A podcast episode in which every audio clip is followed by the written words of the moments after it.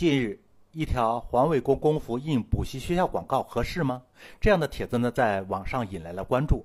发帖的网友称，西安的环卫工人成了活体的广告牌。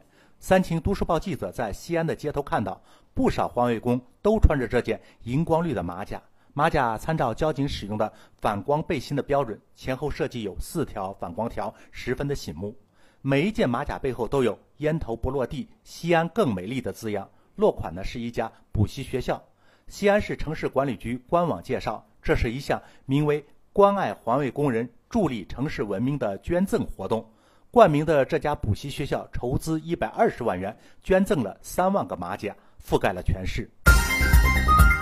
山峰说：“心中有鲜花，处处鲜花开。”这是出自苏东坡和佛印的一段经典的对话。意思呢是鼓励大家要内心阳光、积极向上。据记者了解，当地的环卫工啊普遍反映时下天热，穿这个马甲呢很凉快。这说明这家企业的做法呢还是有实际效果的，那就应该善意的去理解。如果这家企业只做奉献，不图广告效应，也许会减少大家的议论。但是话又说回来了，他们即便是为了打广告，只要法律许可，又有什么错误呢？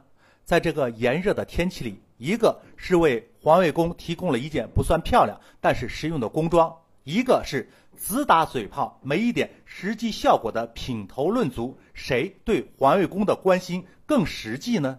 当然了，城管局也有必要强化自身的管理，客观上确实已经为这家企业打了广告，那就必须做到程序合法。账目公开，结果要符合当地的客观实际，不能一俊遮百丑，更不能打着关心环卫工的旗号，个人去谋取了私利。当然了，这就是另外的话题了。